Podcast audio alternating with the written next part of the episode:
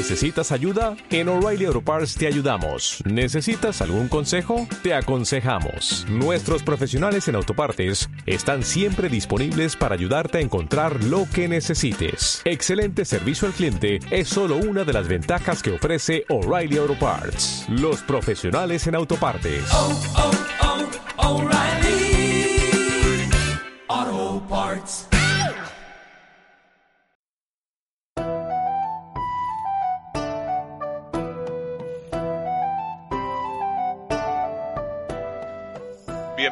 Al Refugio del Rasta. El programa de hoy me hace bastante ilusión y es uno que tenía muchísimas ganas de hacer. Y es que hoy tengo la suerte de tener invitados a unas personas con las que me apetecía mucho hablar. Yo llevo ya unos cuantos de años dando vueltas en la comunidad friki, en las asociaciones, trabajando como voluntario, y mucha gente a lo mejor no sabe muy bien cómo funciona ese mundillo. Los frikis, por así decirlo, porque tenemos unas aficiones comunes, al final inevitablemente nos hemos agrupado y hacemos actividades juntos para defender y para que siga viviendo esta afición que tanto nos une. Eso ha hecho que se haya creado una comunidad, pero la comunidad, como todo cuerpo orgánico, necesita un esqueleto que la mantenga. Y esa espina dorsal son las asociaciones, cuatro de las cuales las he invitado hoy para charlar conmigo. Estas asociaciones no solamente organizan eventos, sino que también trabajan como voluntarios en los eventos que organizan las empresas. Sin ninguna intención de lucrarse haciendo esta actividad, dedican su día a día y su esfuerzo únicamente para seguir dándole vida a esta que es nuestra afición y este mundillo al que tanto cariño le tenemos. No voy a enrollarme más, porque siento que hoy tienen mucho que decir. Así que, mi nombre es Rusia, os doy la bienvenida al Rasta Socializa.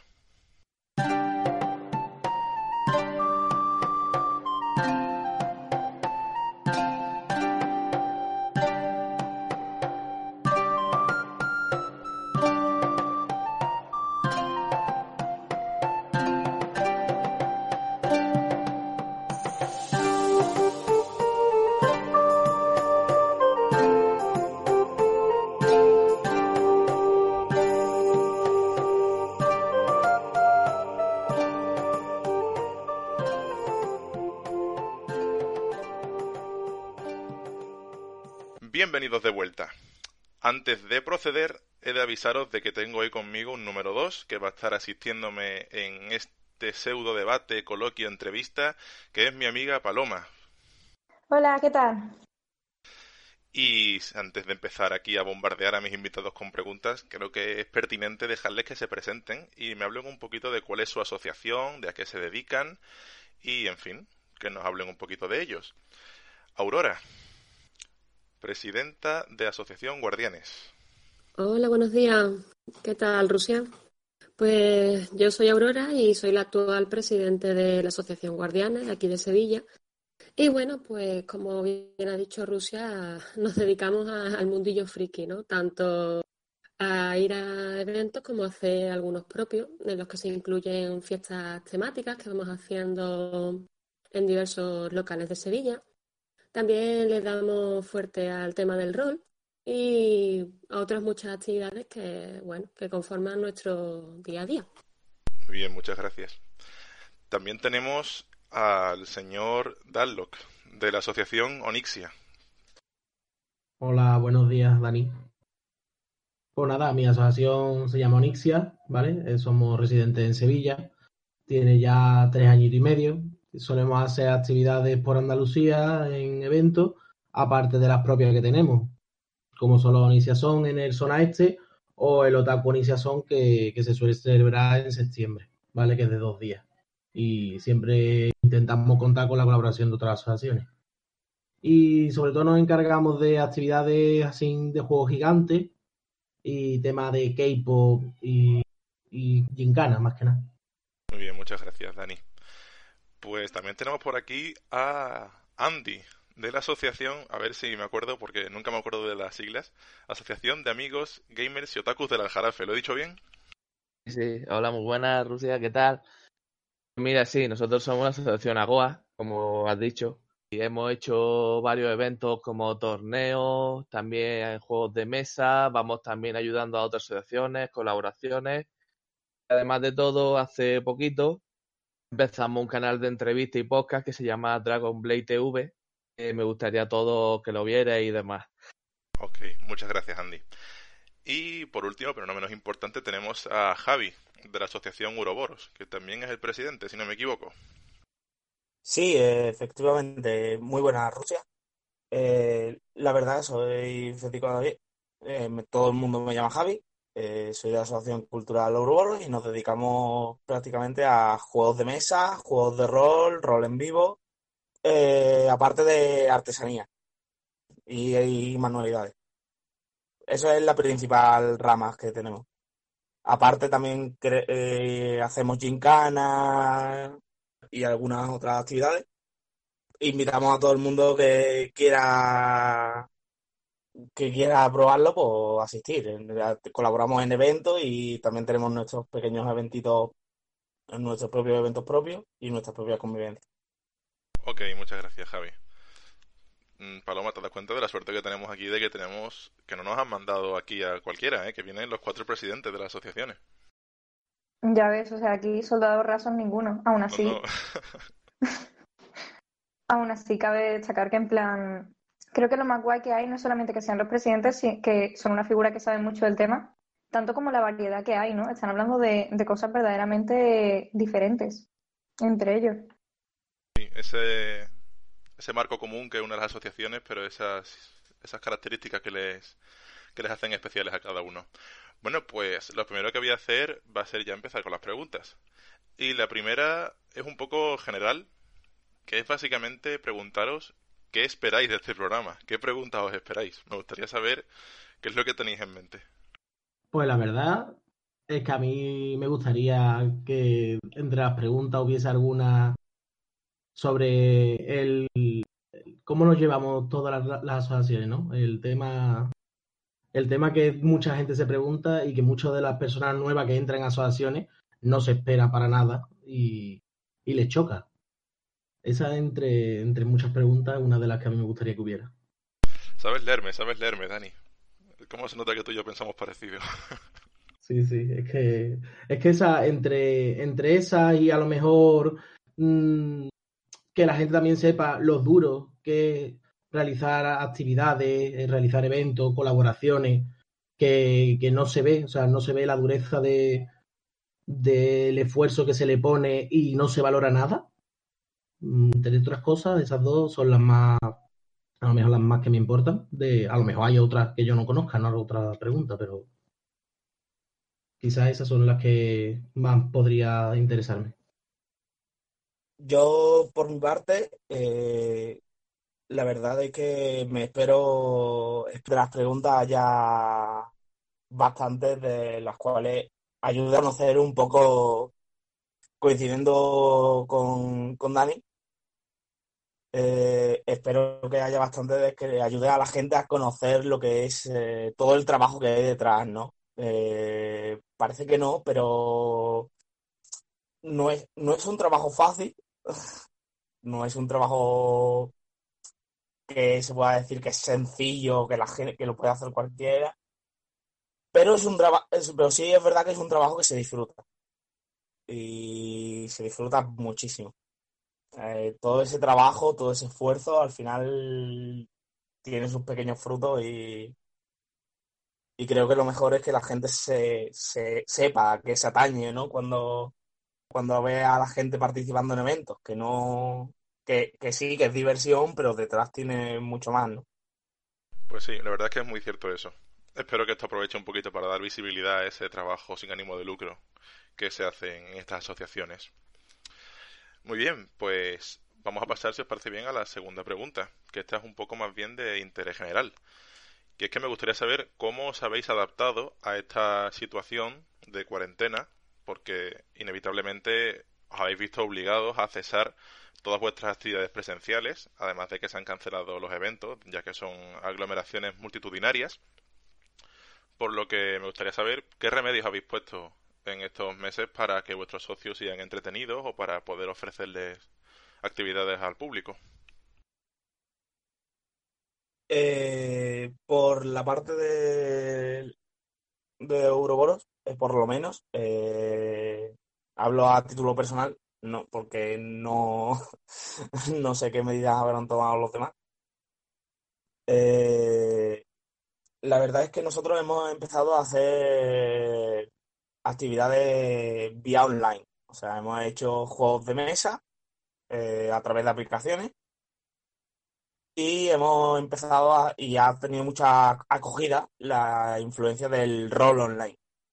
Entonces, muchas, la mayoría de nuestras partidas, nuestros, tanto socios como no socios, eh, han participado en, en partidas online, eh, incluso en campañas multitudinarias, hemos colaborado con otra asociación de Jerez, que se llama Dado Trucado. Y entre ambas asociaciones hemos hecho partidas conjuntas y tal para la tanto para nosotros como para la gente de, de, fuera que quería conocer el mundillo y no ha podido disfrutarlo de forma presencial, claro. Por la parte de Agoa, eh, como hemos visto que esto del confinamiento, la verdad, las personas, muchas ya han podido tener eh, ese ímpetu de competencia porque le gusta a la gente mucho competir en todos los videojuegos. Hemos estado haciendo torneos online. Eh, hicimos uno de Tekken, Tekken 7, que la verdad salió bastante bien. A la gente le gusta mucho el Tekken. Y después hicimos también uno de FIFA. Se apuntaron en cuatro o cinco días, se apuntaron como 30 personas. Me quedé yo, madre mía, digo, al final llegaremos a las 100 después hicimos uno de Fortnite, junto con Marcelo Blasquez, un chaval que juega mucho a Fortnite y está ya bastante puesto en esto de los torneos y demás. Y en ese se apuntaron unas 100 personas y la verdad lo hemos pasado bien. La gente sigue pidiendo más torneos. Nosotros estamos preparando más cositas y nada. Y estamos súper contentos que la gente acoja también los torneos, apunte y lo pase genial, que es lo que importa. Tener ese ratito de, poder disfrutar. Una cosa que eh, tengo que felicitar yo, a título personal, que es que pese a que sois una asociación pequeña y relativamente nueva, os movéis muchísimo y os hacéis oír bastante y la verdad es que eso tiene su mérito, porque se nota que hay mucho nervio y mucho esfuerzo detrás de, de ese deseo de hacerlas crecer. Bueno, Guardianes y ¿vosotros cómo lo habéis montado en esta cuarentena? Pues nosotros, como antes ha mencionado, nos hemos hecho con Roll20 de forma habitual, eh, siguiendo pues nuestro día de, pues, de rol que hacemos todas las semanas y que ofrecemos tanto al público como al resto de los guardianes. También a través de nuestro grupo de cultura hemos ido pasando actividades para que, bueno, aunque la gente está en sus casas, pues a través de, de muchos museos y plataformas que han abierto exposiciones vía online, pues abrirles como una ventanita al mundo exterior y que vean que, bueno, que se pueden seguir haciendo actividades aunque uno esté en casa. También tenemos varios servidores para juegos de ordenador, sobre todo Minecraft y otros juegos así multitudinarios, en los que, bueno, pues los guardianes vamos echando, echando el rato.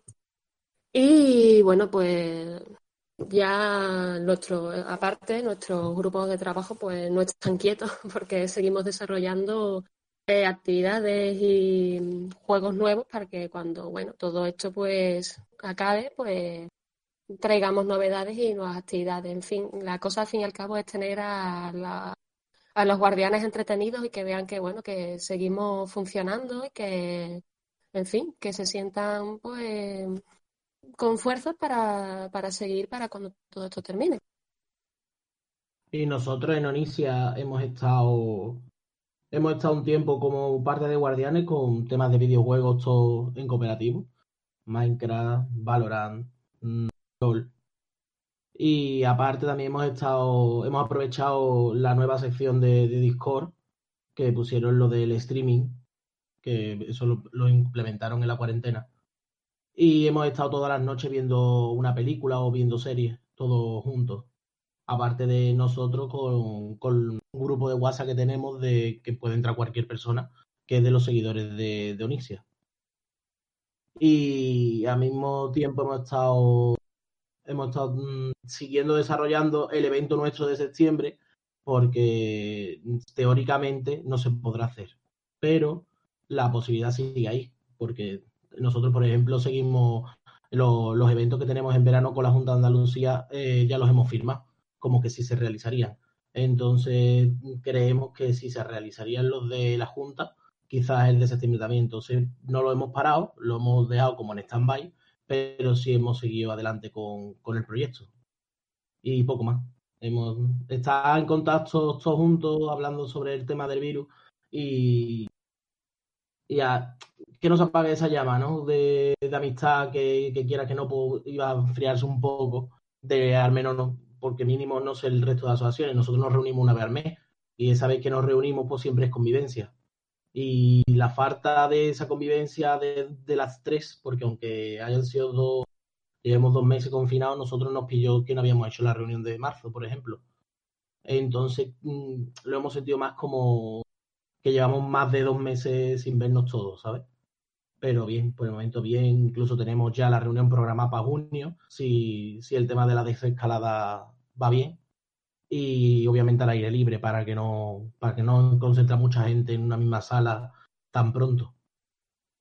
Tú dices, ¿no? Una asociación no solamente es un grupo de personas que trabajan voluntariamente, sino al final se acaba creando un sentimiento de amistad, incluso hasta de, de familia. Así es. Eh, al principio parece que no, pero conforme van pasando los años, pasan más tiempo con ellos incluso que con tu familia. Y también haces viajes, pasas fines de semana enteros juntos, duermes con ellos, mm, eh, turnáis para la ducha, vais con prisa, vais, es que se forman un vínculo que incluso es más fuerte que unas amistades que puedas tener de años, que a lo mejor ni siquiera habéis convivido en un fin de semana juntos. Yo creo que nada une más a dos personas que trabajar por gusto. Sí, además de verdad. Y eso que has dicho es interesante, ¿no? El tema de la desescalada va a ser algo complicado, la verdad. No, también es que en las asociaciones se nos ponen situaciones en las que con amigos normales no se nos pone, creo. Eh, los socios están eso, obligados a, a, tener prisa, a no tener prisa, a lidiar con problemas juntos, eh, porque dentro de los eventos también siempre pasa algo, ¿no? Y siempre hay algo que no funciona, eso es la ley de siempre. Y están obligados a encontrar una solución. Creo que eso realmente eso crea una sensación de, de confianza muy, muy bonita. Estoy totalmente de acuerdo contigo. Vaya, te lo digo porque tú y yo hemos estado juntos al pie del cañón alguna que otra vez. bueno, pues ya un poquito hemos hablado de cada uno, ahora me gustaría que nos juntáramos un poco y una pregunta que pienso que puede reflejar muy bien cómo somos cada uno es que me gustaría que me dijerais cuáles pensáis que son los puntos fuertes de las asociaciones que están aquí invitadas. Esto es como no vale votarse uno mismo, ¿no? Sino que, qué es lo que más os gusta de las otras asociaciones, de las que conozcáis más, menos. Contadme un poquillo qué, visión da, porque eh, es muy importante la imagen que se transmite a los otros, tanto como la esencia que realmente uno tiene. Es un poco como en el cole, ¿no? Que tienes que buscarle cosas buenas a tus compañeros y escribirlas en un papelito. Pues, pues así.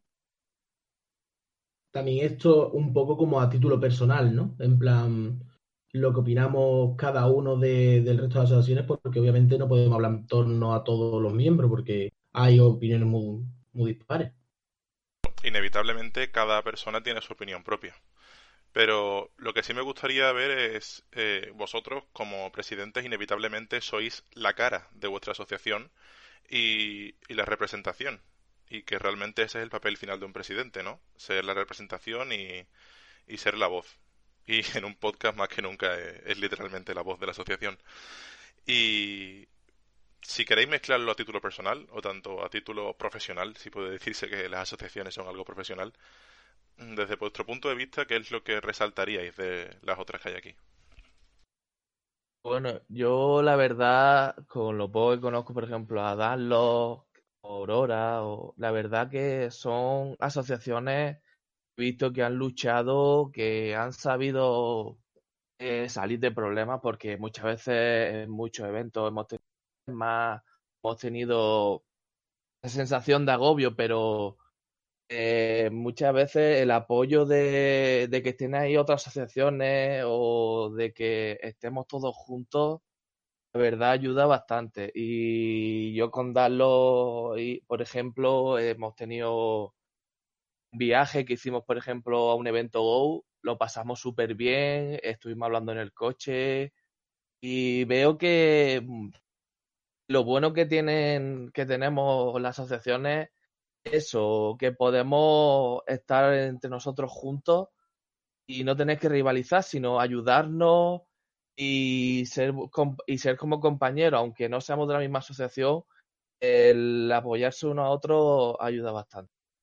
No te centras tanto en una actividad especial que tengan ellos, sino en la sensación de bienvenida que te han dado, ¿no? El hecho de que cuando tú empiezas a construir tu casa ya, ya hay rascacielos que están aguantando ahí y que te dicen que es posible llegar más arriba.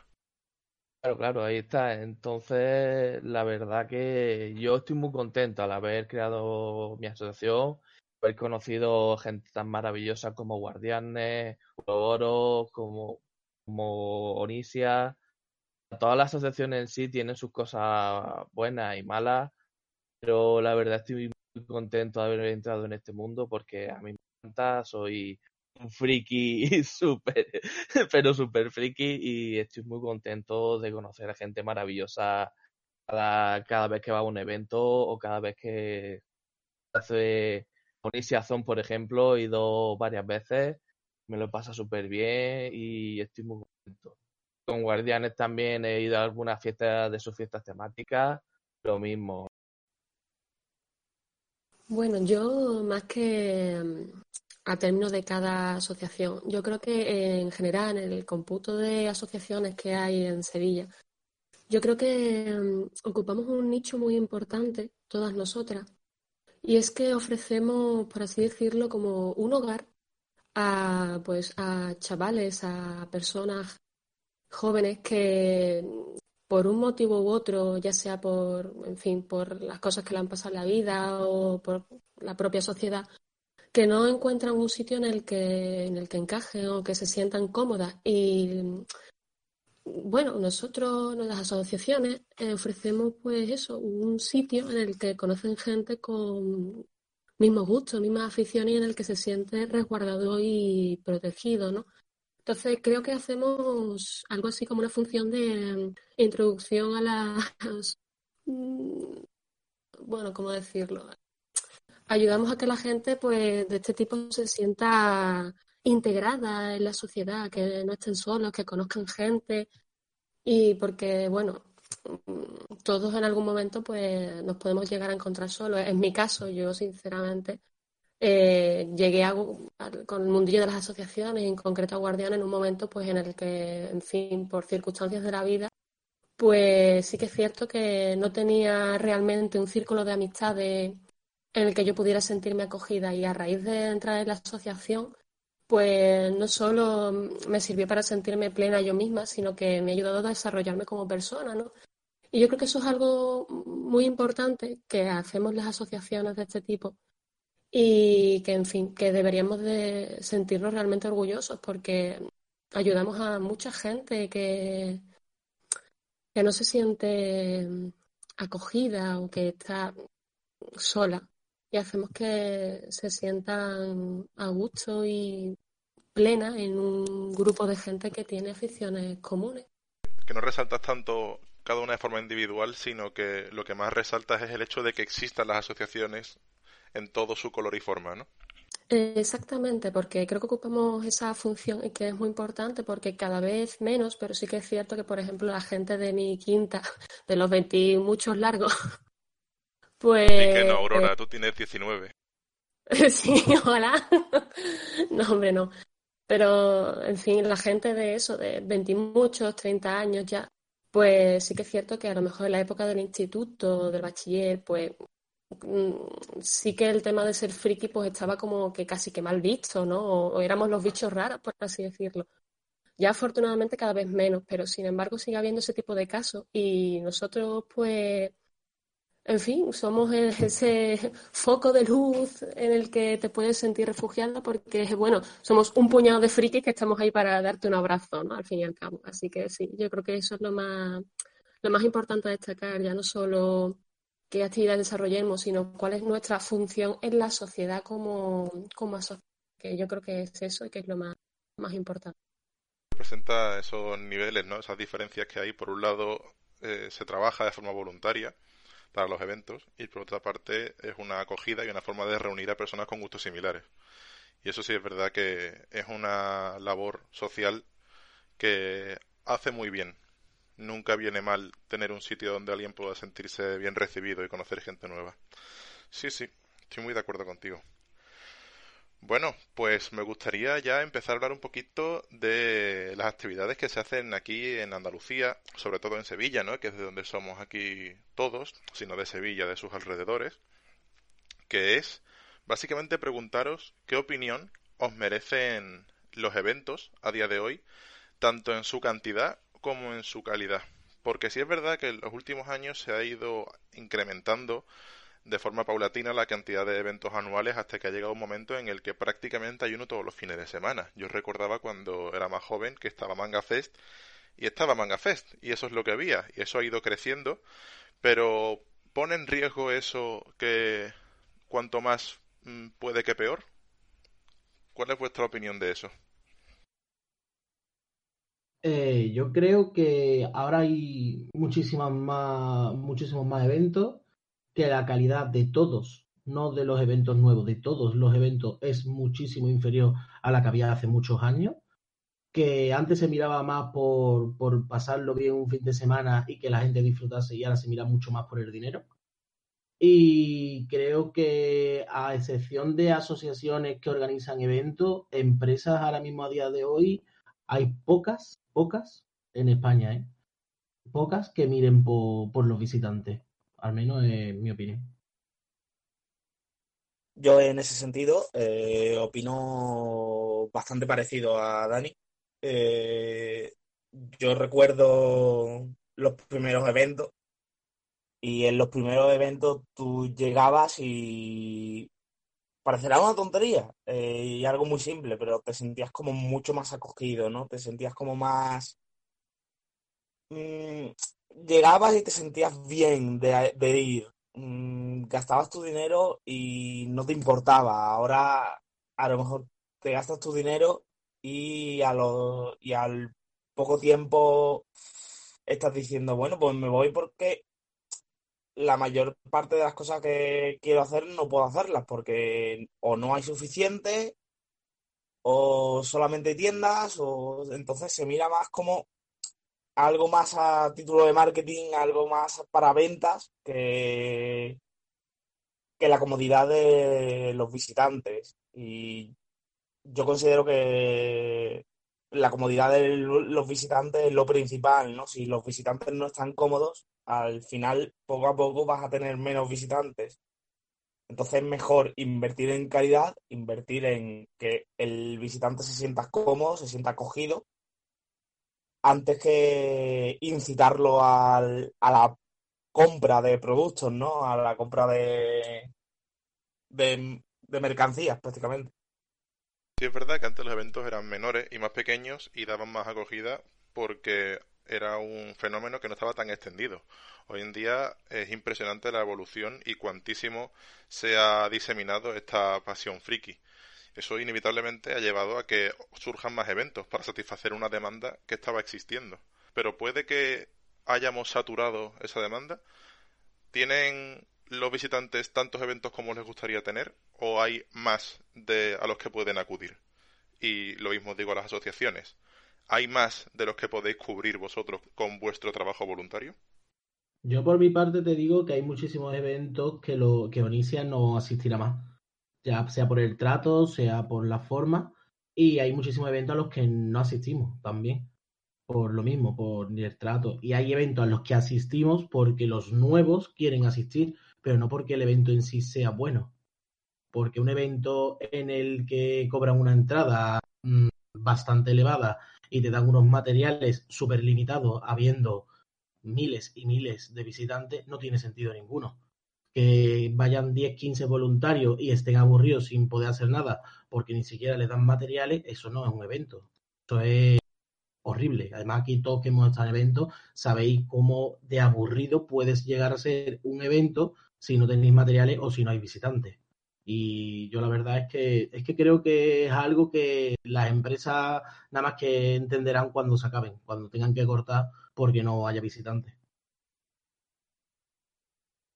Y además, eh, eh, quiero añadir a lo que ha dicho Dani, que no muchas veces no es solo el material, sino también eh, el sitio. O sea, no, no te muchas veces estás muy limitado de espacio para la mayoría de las actividades que quieres hacer o que puedes hacer. entonces, al final, acumulas a mucha gente en un espacio mm, ridículamente pequeño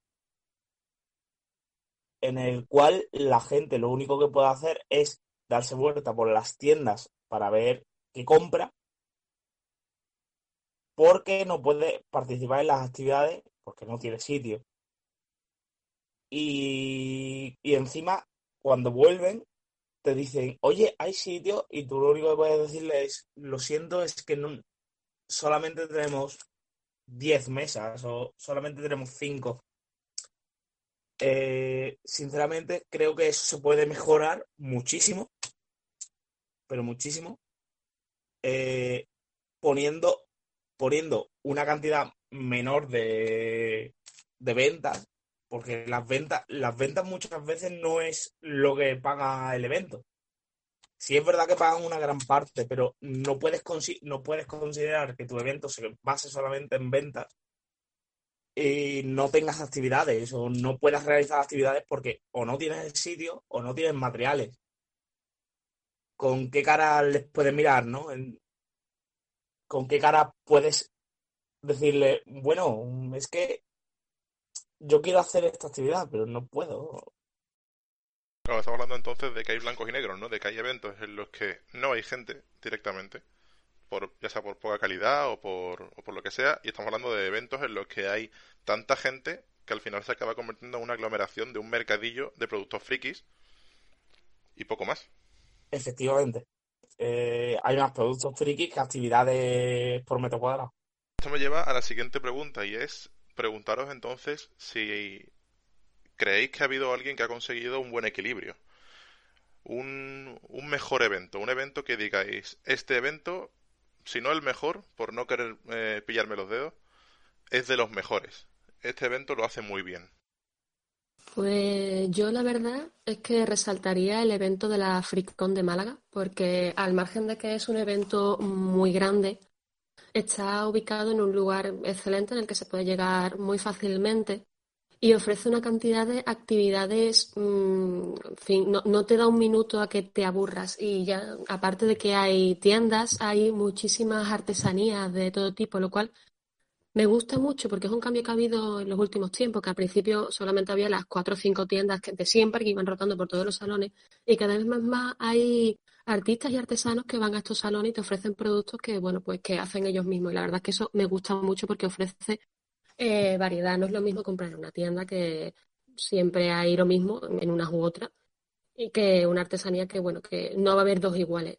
Y aparte de lo, que ofrece este evento, es ya el trato que, que da a las asociaciones, ¿no? Porque, por ejemplo, eh, nos, con nosotros al menos, eh, cualquier cosa, cualquier duda, todo lo que le pedimos nos lo dieron al, instante, no nos faltó en ningún momento de nada. El alojamiento que nos proporcionaron, excelente.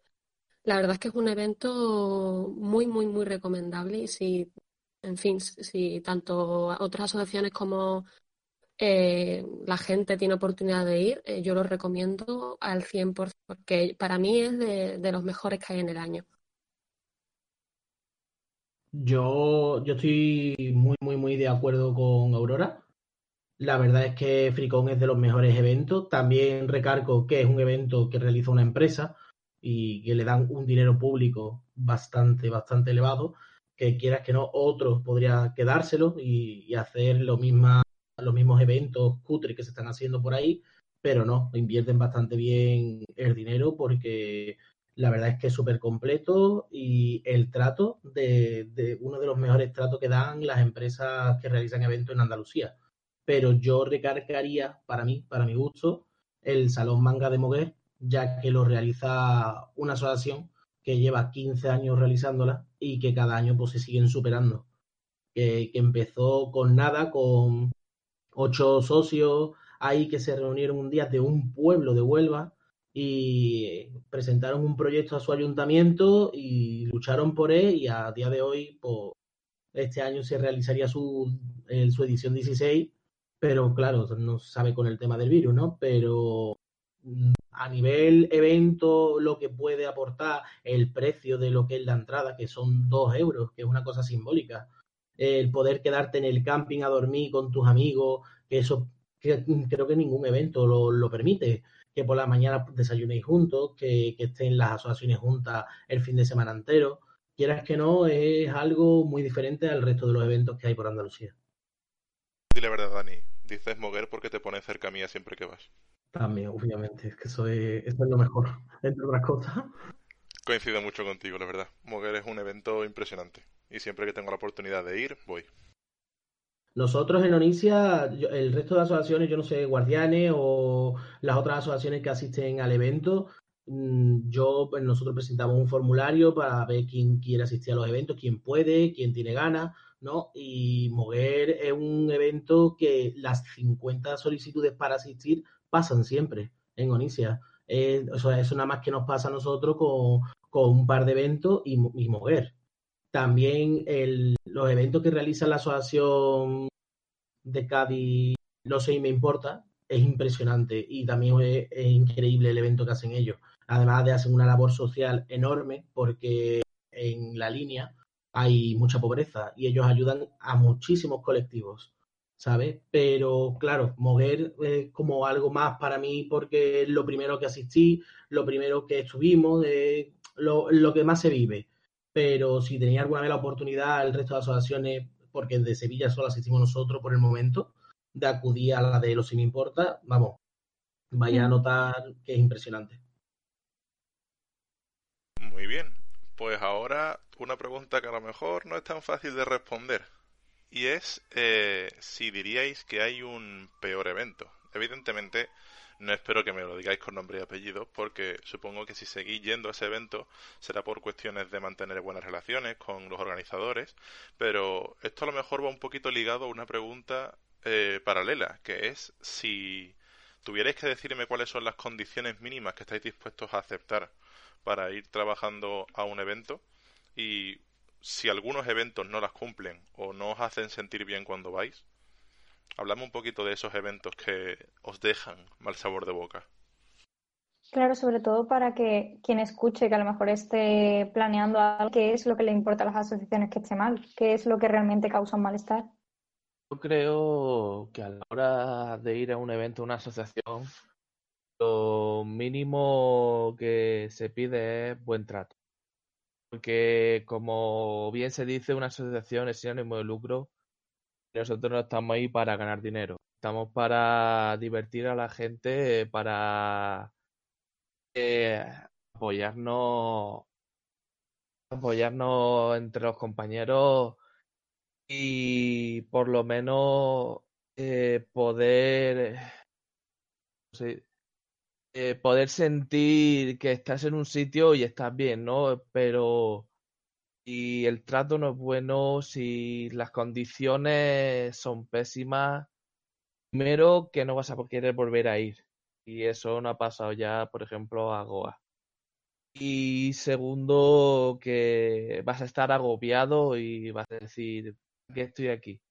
Y ni me estoy ni nos estamos divirtiendo, estamos haciendo nada y al final eh, yo creo que para mí el trato importa mucho. Eh, como han dicho, el trato es muy importante, eh, pero a fin de cuentas nosotros somos asociaciones sin ánimo de lucro. Significa que nuestro recurso económico, al fin y al cabo, es mm, limitado. Así que puede que suene feo en algún contexto, pero las condiciones mínimas siempre son las mismas. Mm, el transporte, que al fin y al cabo es la gasolina, y hospedaje. O sea, nosotros no pedimos, muchas veces no pedimos ni que ni que nos paguen una casa, uno, un, o que nos paguen o que nos paguen un piso o lo que sea. No simplemente decimos, oye, cualquier hueco o lo que sea, pues nosotros lo aceptamos, ¿no? al menos, ya que, ya que tenemos que ir, que tenemos que trabajar, por lo menos tener un techo donde cubrirnos y lo que, y lo que es prácticamente un, un mantenimiento básico, ¿no? si en, un momento dado puedo prescindir de, de gasolina, puedo prescindir de, de que me paguen la comida, porque la comida me voy a cualquier mercadona o me voy a cualquier sitio y me la compro, pero por lo menos un techo, ¿no?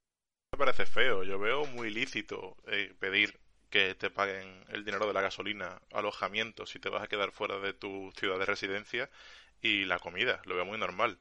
Realmente la pregunta que te quiero hacer aquí es, ¿hay eventos que todavía no pagan la gasolina o la comida? Eh, yo me he encontrado algún que otro evento en el que mm, te dicen que no, que, es que no, que no te pagan, que no te pagan la gasolina.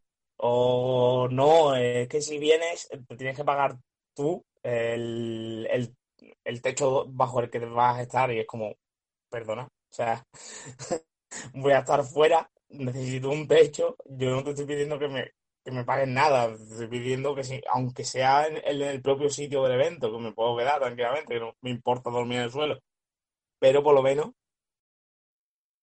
Claro, y más sobre todo porque no estamos hablando de un evento en Triana y somos de Diapol, estamos hablando de que hay veces que nos tenemos que ir lejos, a, a Granada, a Cádiz, a Málaga, y esperamos pues eso, que al menos los costes de desplazamiento nos los cubran. ¿Y el resto de asociaciones, alguna vez habéis recibido una oferta de un evento donde hayáis dicho que las condiciones están totalmente fuera de lugar?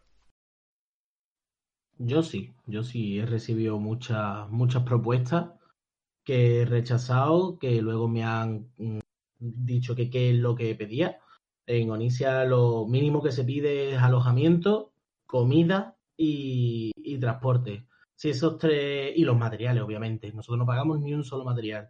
Nosotros también te digo que hemos aprendido a base de golpes. Al principio éramos de una manera, ahora somos de otra. Nosotros, por ejemplo, no dormimos en el suelo en ningún evento, porque nosotros creemos conveniente que, que es un trabajo el que estamos realizando y que son muchas horas, viajes muy largos como para tener que estar durmiendo en el suelo en el suelo, a lo mejor aclara a quien escuche el programa que no estamos hablando de dormir en el suelo. Claro, no es suelo raso, es en tienda de campaña, con saco de dormir, que eso para cuando vas a un evento yo lo veo normal, cuando vas a dos eventos lo veo normal.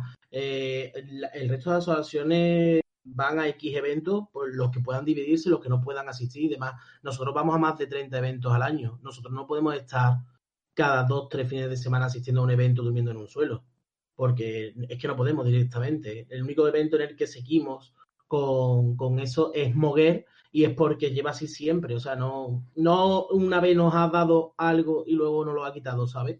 Entonces, nosotros el mínimo pedimos eso. Eventos a los que no volveríamos nosotros, que a mí no me importa decirlo. Nosotros nunca en la vida volveríamos a Mangalán, el evento de Isla Cristina, porque el trato es horrible desde que se fue Mauri. Evento al que tampoco iríamos nunca, South Manga, en Montilla, en Córdoba, porque el trato también es nefasto y como así pues unos cuantos más que, poco a poco pues van cayendo y se van como el de la Cristina que no se realizará más o como el de Conil que tampoco se realizará más porque si el trato de los organizadores es malo las asociaciones deberían de dejar de asistir otra cosa es que dejen de asistir o no, pero cada uno aguanta lo que quiere. Yo siempre lo digo a los míos, porque a mí los míos me preguntan, bueno, pero si otra asociación está asistiendo, pero es que no les están dando de comer, es que se están pagando su comida. Es que yo, nosotros asistimos a un evento en Córdoba, eh, que no me acuerdo ahora mismo del pueblo, ¿vale? Que, son que es una asociación que es amiga nuestra. Y nosotros nos pagamos nuestra gasolina y ellos nos invitan allá a comer. Y vamos muy gustosamente porque sabemos que es una asociación muy humilde que tienen sus recursos limitados. Entonces a nosotros no nos importa tener que pagar la gasolina entre estos, ah, pues echamos 5 euros cada uno y nos vamos, pasamos el día con nuestros amigos jugando a juegos de mesa, eh, echando el día, ¿vale? Es diferente a que una empresa o una organización se esté lucrando de un evento y a ti no te dé de comer, a ti no te dé unas condiciones mínimas y encima se esté mofando de ti. O te haga esperar, como nos, hizo en la última vez que estuvimos nosotros en Mangalán, una hora esperando a última hora para echarnos una charla. Perdona, chicos, qué charla ni qué charla. No, las cosas no son así. Al menos lo que es mi punto de vista y, hablo por Onicia, ¿vale? Y yo a todos los míos en las reuniones se lo digo. Aquí no hay que tolerar tonterías, que sí, que, que vamos, esto es un trabajo. Que la gente no se come, no cobremos no significa que no tengamos derechos. Es que las asociaciones, muchas asociaciones, se quitan de derechos que tienen que ser mínimos, como los que tú has dicho ahora, que es la comida, el transporte. Es que tú no tienes por qué pagarle eso a la persona, a no ser que tú, en opinión propia, por, por eso, por humildad, porque no tenga más recursos. Yo realizo un evento y yo invito a asociaciones de toda Andalucía. Se lo dejo claro, os puedo pagar la comida, os puedo pagar la gasolina, alojamiento no os puedo dar. Si ustedes encontráis alojamiento y queréis asistir al evento, yo sin problema, aquí tenéis vuestro sitio pero se va con la verdad por delante y no se va con medias tintas. Esto pone un poco a la luz la importancia que puede llegar a tener el tener un acuerdo entre las asociaciones, al menos en las asociaciones vecinas, de cuáles son las condiciones mínimas que se deberían tolerar. Porque, como tú bien has dicho, si pasa algo así, no deberían ir el resto. Sin embargo, pone un, un poco en peligro ¿no? esta situación cuando los hay que tienen unos estándares más bajos y permiten que un evento que tenga unas condiciones que muchos puedan considerar que son inapropiadas, por admitirlo ellos, les permiten seguir existiendo, de modo que no llegan a aprender. ¿Creéis importante que haya un acuerdo colectivo entre asociaciones que, por lo que tengo entendido, aún no existe? Obviamente sí, que debería de existir un, acuerdo entre asociaciones. Sí es verdad que, como ha dicho, los derechos son lo principal. Eh, obviamente lo de dormir en el suelo y, y lo, de la, lo de la gasolina o la comida, sí, a, a ver, no me importa, pero dependiendo también de los ingresos, obviamente, de, de la otra persona, ¿no? Yo entiendo, yo entiendo que si me llamas y, oye, tiene unos de estos limitados, no puede, pues mm, tengo confianza contigo, sé perfectamente que no puedes, pero no es porque no quieras, pues obviamente se puede, a lo mejor puedo permitírtelo y decirte, venga, vale, a lo mejor para este evento. No, es a lo que me quería referir, que hay momentos en los que tú puedes prescindir de ciertas cosas, como has dicho, eh, porque los conoces, son amigos y sabes que no tienes que no tienen recursos. Eh, nosotros, por ejemplo, vamos a vamos a Jerez, porque tenemos una asociación que es amiga que está trucado y cuando hemos ido a eventos suyos y demás, pues sabemos que los recursos son limitados y, si tenemos que comprarnos la comida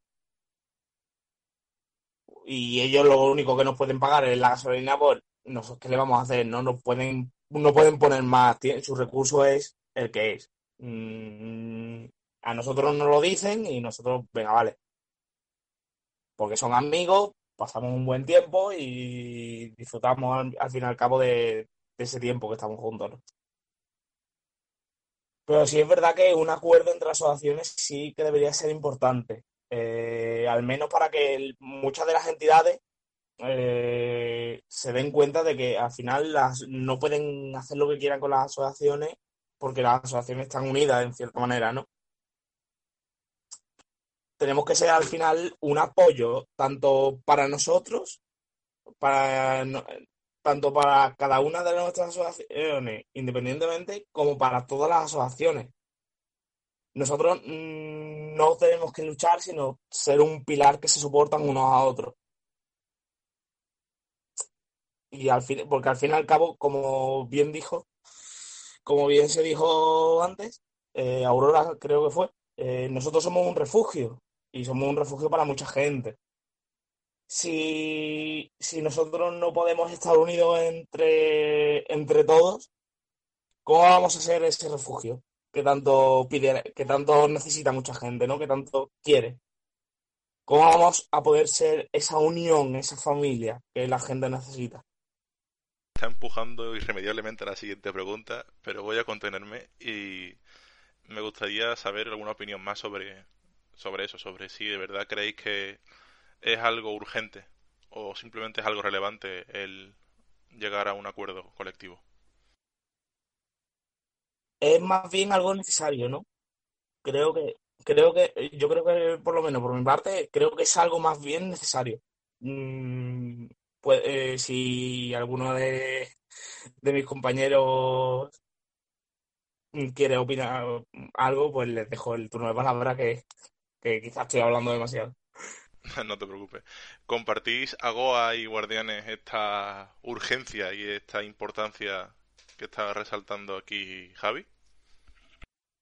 Pues yo sinceramente sí, eh, yo estoy de acuerdo, porque bueno, a los eventos que organizan otras asociaciones, pues al fin y al cabo somos una piña y quieras o no, pues todas contamos con recursos limitados porque somos asociaciones sin ánimo de lucro y hay que ir a ayudar a una asociación de esta y bueno, pues te tienes que pagar la gasolina, pues no nos pesa, porque lo mismo que ella se encuentra en esa circunstancia, también nos encontramos nosotros.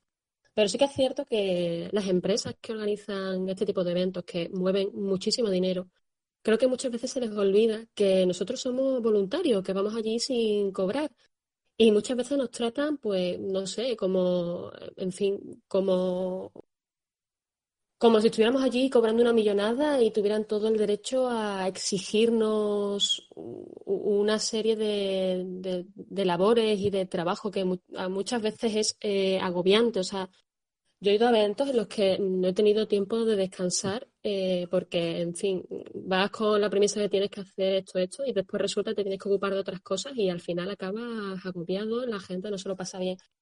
Y yo creo que debería haber un acuerdo entre asociaciones para determinar, en el caso de las empresas, eh, cuáles son los mínimos que aceptamos. Pues ya sea pues, la gasolina, que nos paguen la gasolina justa, que esto es uno de los grandes debates que tenemos, por ejemplo, guardianes siempre con los eventos. La mayor parte de ellos siempre tenemos que estar peleándonos por el tema de la gasolina, porque, en fin, eh, una vez tragas, otra la siguiente también, pero ya después pues los socios no están contentos y nosotros tenemos que velar ante todo porque los socios eh, vayan mm, conformes a los eventos y vayan con una sonrisa, no que vayan por compromiso, que es lo que estamos llegando al fin y al cabo debido a estas circunstancias.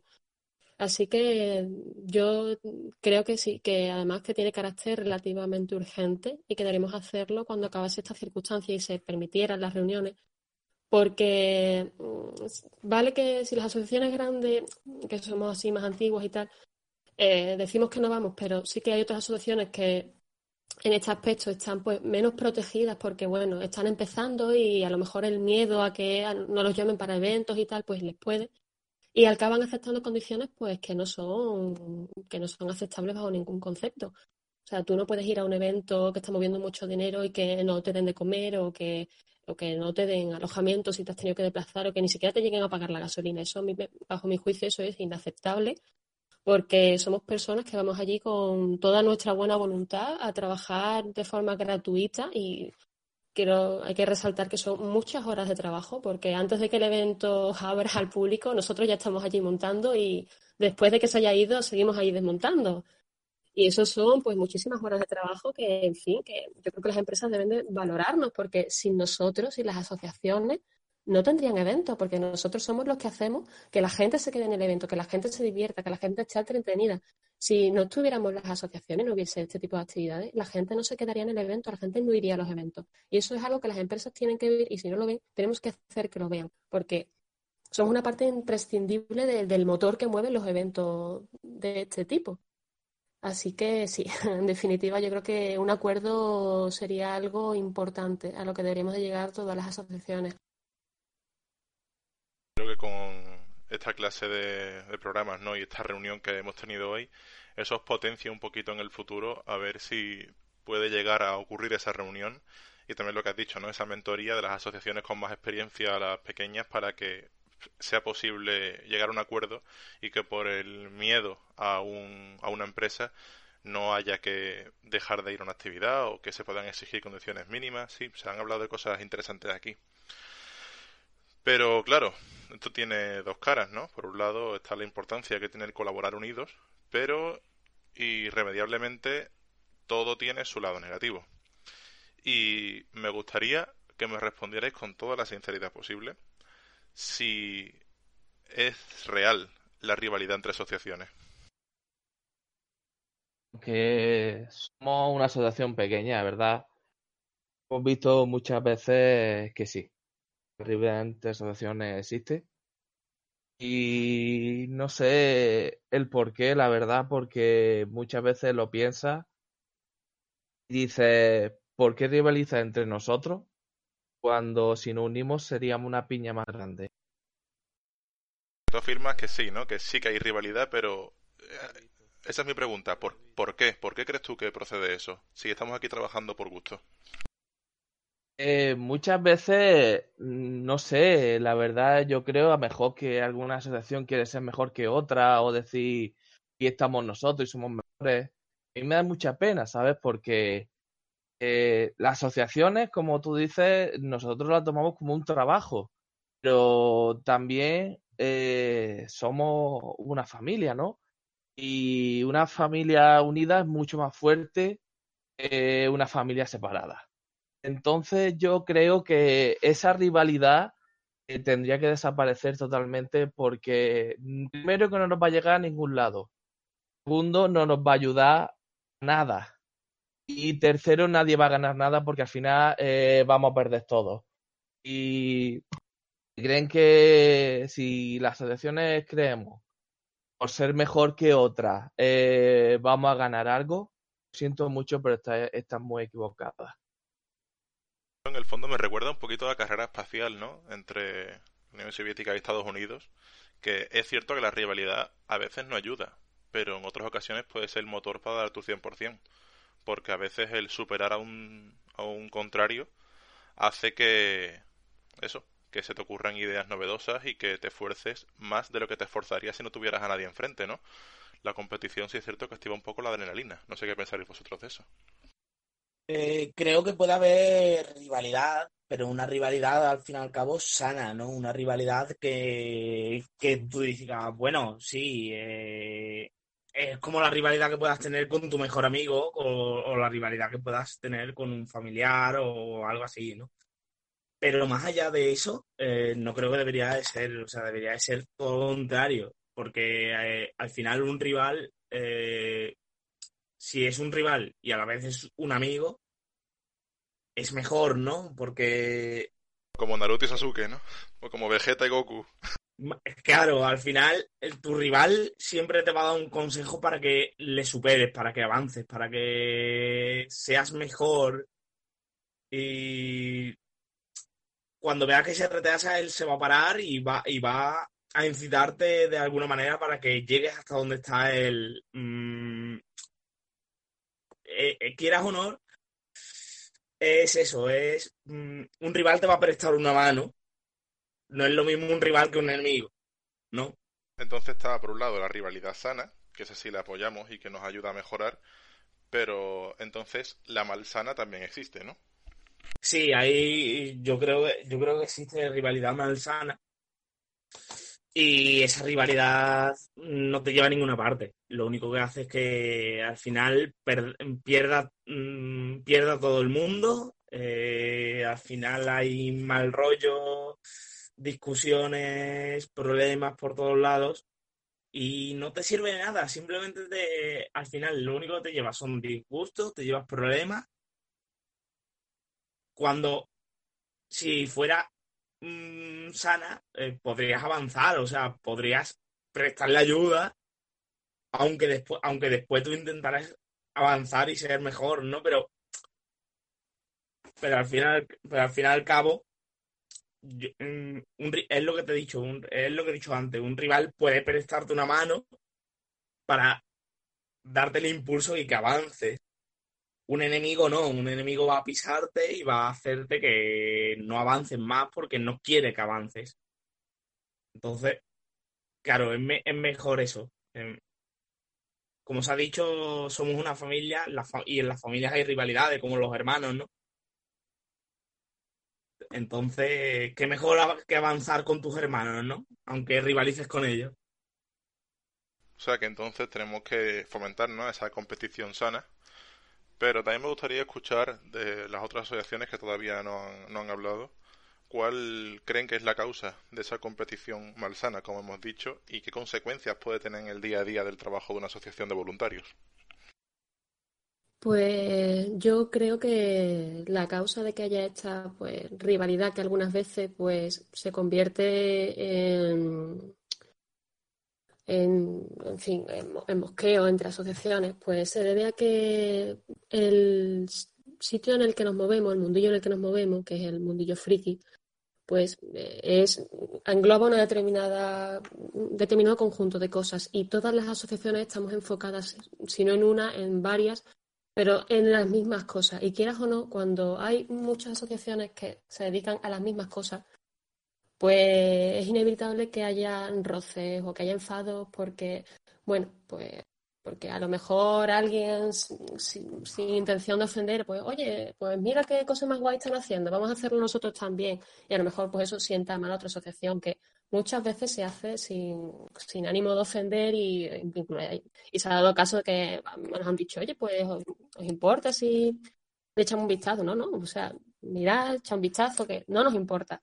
El problema es ese, que hay una serie de cosas a las que nos dedicamos y somos mucha gente dedicándonos a lo mismo y es inevitable que en algún momento pues nos pisemos y eso pues moleste a gente. Y yo ya no creo, yo no lo veo ya de que sean enfados entre asociaciones en sí, sino de gente que pertenece a diversas asociaciones que tienen choques entre sí y eso es lo que genera eh, estos roces entre asociaciones. Pero yo creo que se debe primordialmente a, a los miembros de las asociaciones que tienen roces entre ellos. Y que, como se ha dicho, que una competición sana está bien, pues, porque si no, pues no nos molestaríamos en desarrollar otras actividades, otros juegos de mesa, otros talleres, porque, bueno, si todo el mundo está contento con lo que hay, pues, pues ¿para qué, para qué voy a usar mi tiempo para hacer más? Porque desarrollar todo este tipo de actividades, los concursos, las gincanas, los roles, eso requiere mucho trabajo, mucho tiempo y, en fin, si no hubiera esta esta rivalidad sana, pues simplemente es que no se llevaría a cabo. Pero sí que es verdad que lamentablemente mm, hay roces y en, cierto modo es inevitable porque todos nos movemos en torno a las mismas cosas y siempre hay algo que va a molestar a uno u otro aunque no sea tu intención.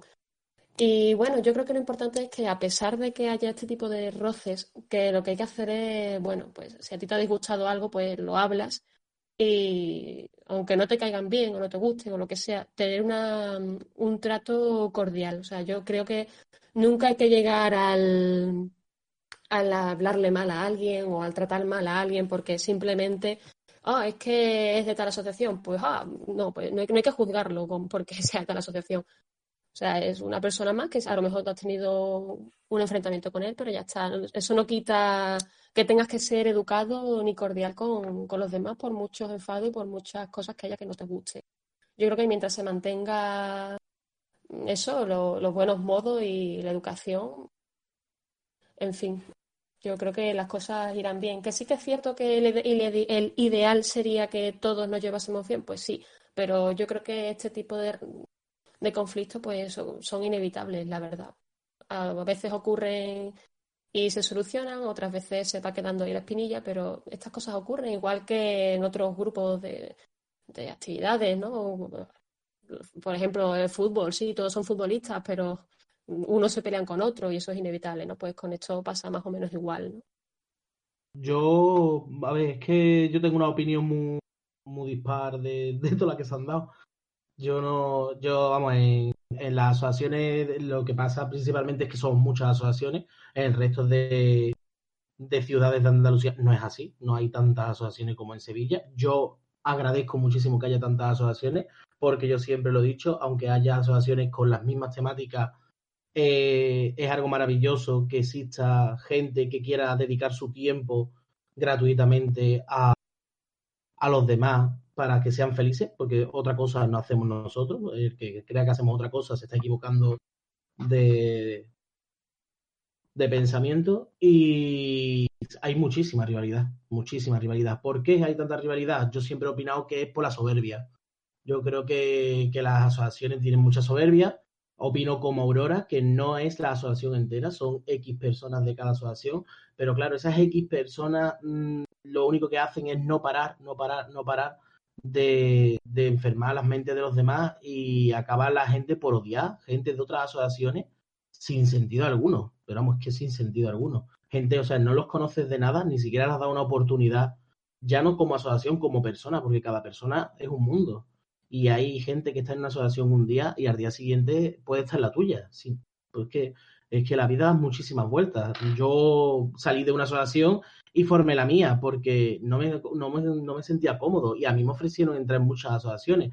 Y precisamente en ese momento Guardianes dio un giro muy grande cuando yo creé la mía y aún recuerdo las palabras de algunos presidentes y de alguna gente diciéndome que, que no crease Onicia porque ahora mismo, tal y como estaban las asociaciones, lo mejor era meterme en alguna y que ninguna asociación me iba a ayudar. Y yo se lo dije, digo, si yo no busco la ayuda de ninguna asociación, la que me quiera ayudar, bienvenido sea. Y la que no me quiera ayudar, no tengo problema ninguno, yo seguiré adelante, porque yo tengo unos objetivos, yo tengo una visión de, de lo que es una asociación y yo seguiré por ahí. Y las personas que estén a mi lado, pues perfecto, y el que no quiera estar a mi lado, yo no voy a tener ningún problema.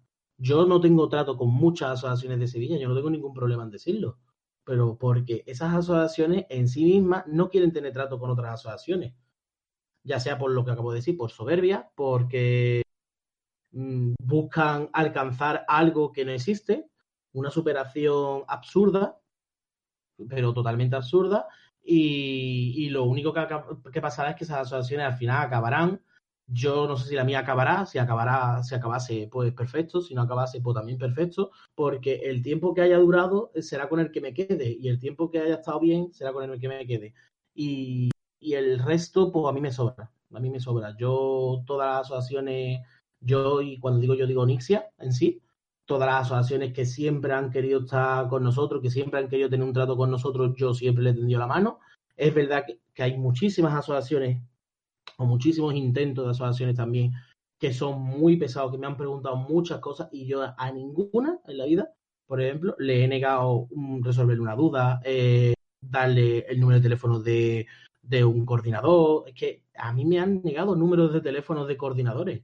Es que es absurdísimo. O mmm, hay asociaciones que han necesitado ayuda con transporte porque no se les ha caído un conductor o los han dejado fuera de eventos. Nosotros hemos llevado gente de guardianes en, como gente de, o sea, como Onicia y guardianes llevaba algunas veces gente de Onicia como guardianes por el tema de que hay veces que a mí me cogea por una cosa y a ellos le cogea por otra. Nosotros estuvimos con, con Agoa, que también que estuvimos en un evento en conjunto. Con Javi todavía no he tenido el placer nunca de trabajar juntos, pero a mí me gustaría que contar con él. De hecho, lo, hablé con él en diciembre y se lo dije que a me encantaría colaborar con ellos en algún evento porque me parece que es una de las asociaciones por la cual yo no tenía una visión muy clara por, por el momento en el que se formó y de, de, la manera que se formó cuando yo lo conocí y que a mí, a mí a título personal me ha sorprendido muchísimo para bien porque los veo que han sido unas personas que han trabajado muchísimo y que, que, son unas personas geniales, ¿no? Y eso es algo que no veo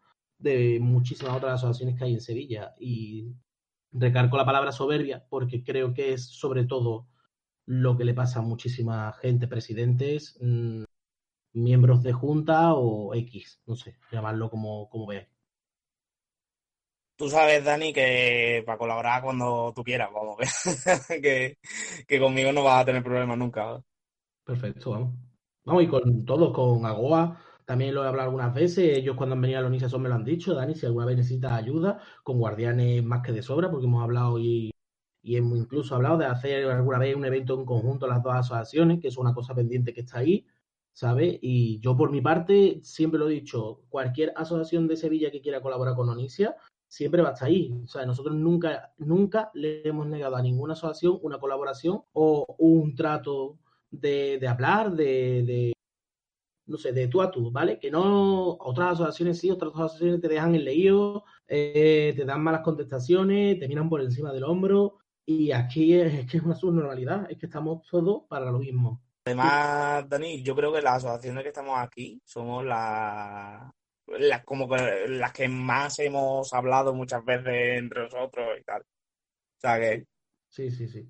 Sí, aquí hay un, un evidente buen rollo, ¿no? En plan. Sí. Bueno, yo al menos siempre me he dado cuenta de que ha habido muy buen rollo siempre entre Onixia, Goa, Guardianes, todo eso. Y llevo muy poco tiempo en el mundo de las asociaciones.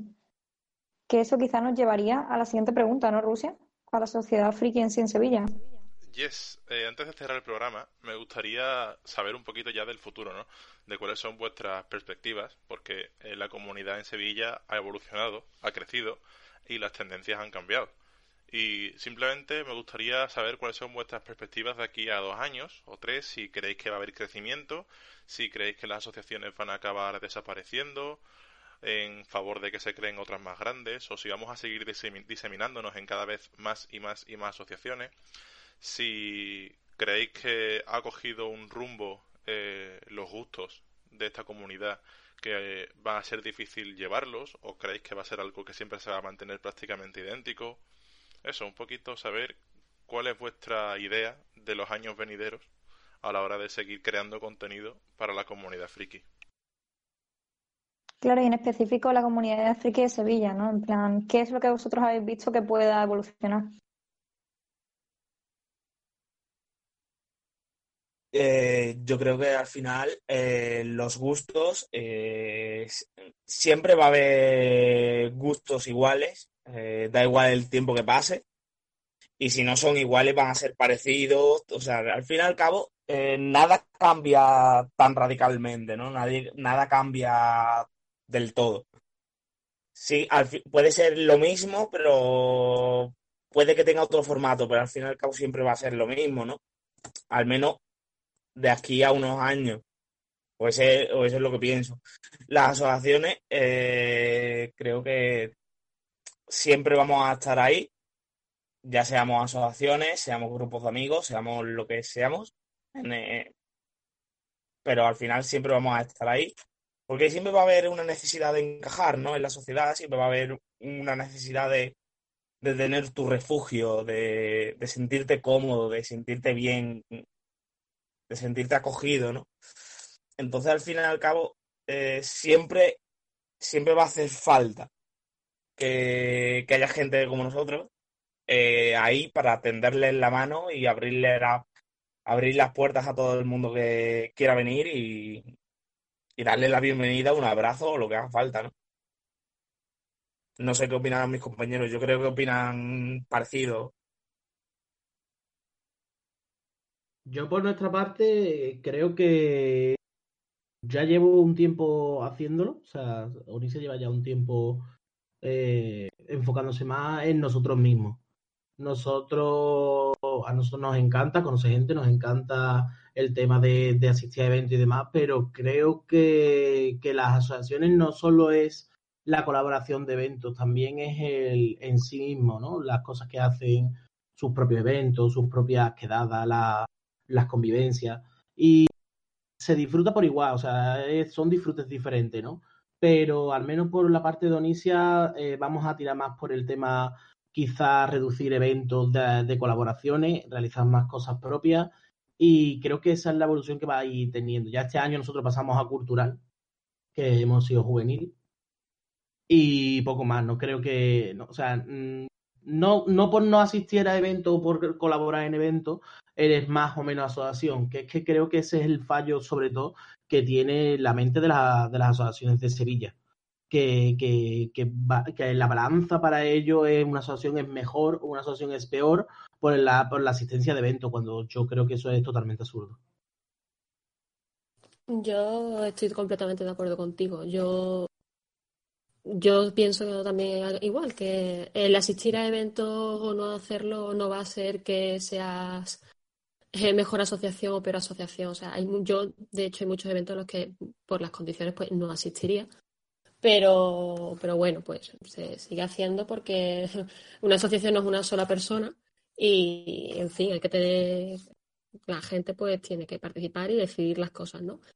Pero bueno, yo particularmente, yo este año me he estado centrando más en eso, en desarrollar actividades pues para los miembros de la asociación y de cara a abrirlas a otra gente, pero no ya para empresas, sino entre nosotros y actividades como, en fin, como una quedada que hicimos en la sierra, etcétera, para, pues, para la asociación. Yo este año evento he asistido a pocos, pero yo creo que yo creo que deberíamos hacer eso un poquito todas, ¿no? Porque así quieras o no, también, también le damos ese empujoncito del que hablábamos antes a las, a las empresas, ¿no?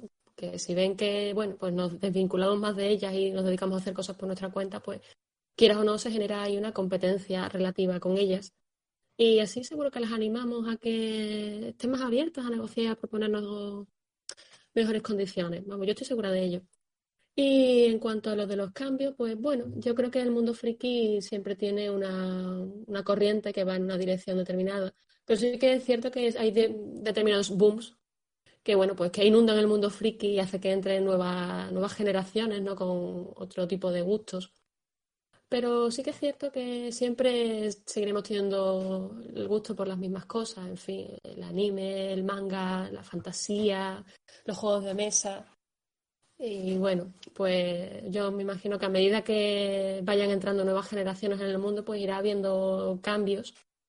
Y bueno, la, gente vieja de este mundillo, pues nos tendremos que ir haciendo a la idea, aunque haya cosas que no nos gusten mucho, otras que sí. Pero bueno, yo en el futuro inmediato del mundo friki, yo, la gran duda que yo tengo es si volveremos a ver en esos salones manga a los incansables regaladores de abrazos y besos, porque debido a las circunstancias que estamos viviendo, tal vez perdamos eso y eso es una parte fundamental de los, de los salones manga. Yo casi me alegro, ¿eh? Yo casi me alegro, porque ver a esas niñas ahí, te doy un abrazo, te doy un abrazo, eso es preocupante, eso a mí, uff. Yo también me alegro, ¿eh? yo también me alegro de que esto... No, no, esto muerto.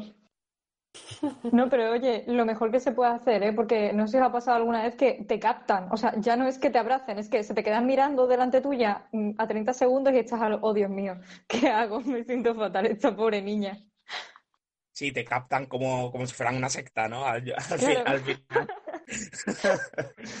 pero sí, yo creo que, que, lo vamos a ver menos durante un tiempo, pero después van a ir resurgiendo como, como los Morlocks en, la máquina del tiempo, ¿no? Van a ir resurgiendo debajo de la tierra. Claro. Cada vez no hará un caminante nuevo. Habrá cosas que, que se queden para siempre, ¿no? Porque el gusto por los juegos de rol, por la fantasía, por las series, eso es una cosa que creo que va a durar mucho, pero habrá nuevas tendencias. Y como habéis el amor por los abrazos de desconocidos El amor por los abrazos de desconocidos. el relevo generacional inevitable de los nuevos socios que entran en las asociaciones, pues poco a poco irán haciendo que la asociación se adapte de forma orgánica a las nuevas tendencias y a los nuevos gustos. Así que supongo una combinación, ¿no? De adaptar tradición e innovación, que espero que bajo vuestro bajo vuestra guía y la guía de aquellos que estén después de vosotros, vuestras asociaciones se adapten bien a este mundillo y sigan haciendo el favor inmenso que le hacen a la sociedad friki. Y bueno, con esta reflexión inicial creo que no tengo nada más que decir. Solamente agradeceros a todos los que estáis aquí, que ha sido para mí un auténtico honor teneros presentes y poder charlar un ratito con vosotros y saber vuestra opinión. Os agradezco la sinceridad en vuestras respuestas y por supuesto, como siempre, agradezco a aquel oyente que ha estado escuchando este programa, muchísimas gracias. Y mi recomendación de todos los, de todos los viernes, que es que si os ha gustado este episodio, os suscribáis al canal en iVoox y lo compartáis con aquellos que penséis que puedan estar interesados en el contenido que hemos creado. Pues nada, amigos, si alguien quiere decir unas últimas palabras, si no, nos despedimos. Pues nada, que gracias por haberme invitado, Rusia, la verdad, lo he pasado muy bien. Eh, estoy muy feliz de todo este progreso que hemos hecho todas las asociaciones y esperemos que esto siga en un futuro mucho más grande, mejor. Nada. y esperemos veros pronto a todos. Que esto termine ya por fin. Esperemos, si acaba esto ya de una vez y nos podemos ver Vamos a hacer una mega barbacoa de asociaciones. Yo lo veo, ¿eh? Lo, lo veo muy fuerte. Yo lo veo muy fuerte. Y que eso, por mi parte, muchísimas gracias también por habernos invitado y, gracias también a mis compañeros por haber estado aquí también compartiendo un poco sus opiniones con, conmigo y, y tal. O sea, muchísimas gracias a todos, la verdad. No, es una oportunidad que no la tiene uno todos los días, así que estamos encantados de estar aquí. Ojalá con esta clase de cosas pues tengáis un poquillo más de visibilidad y si hay suerte pues a lo mejor cae algún interesado, ¿no? Sí, Hombre, sí, si hay la puerta abierta a todo el mundo que quiera. Si, si cae, todos nosotros creo que tenemos las puertas abiertas a todo aquel que quiera. Bueno, bueno, bueno. Vernos, encaja- que quiera- encájala, ¿eh? No la dejes abierta. Encájala, no vaya a ser que entre más de uno. Tú déjala encajar y ya verás si abre o no abre. De- dejo la mirilla, ¿no? Dejo la mirilla Ahí abierta. va, ahí va. Yo por mi parte también Pues daros las que- gracias a todos, ¿vale? Que, que ha sido un placer estar aquí con ustedes y, y poderos escuchar las opiniones sobre las preguntas que, que ha tenido el programa. Sí, la verdad es que ha sido una participar en este coloquio ha sido una oportunidad estupenda para conocer, para conocernos un poquito entre nosotros, ¿no? Cómo pensamos y tal. Y a todos los, los oyentes, yo de verdad eh, os animo a que si también formáis parte de esa gente que se siente que no encaja en algún lugar, que, que se siente solo, que eh, que las asociaciones de Sevilla, en cualquiera de, de nosotras, que, que ahí tiene, que tiene un, le recibimos con los brazos abiertos, que ahí tiene una familia y un hogar y que, que de verdad que, que le va a, a servir mucho para, para sentirse bien y, y bueno, pues ayudarlo a que se sienta acogido, ¿no? Muchísimas gracias por la oportunidad, me ha encantado participar en el, en el coloquio. Pues nada, espero que esta no sea la última vez que os tengo por aquí por el podcast. Muchísimas gracias y como siempre con mucho cariño, rasta la vista.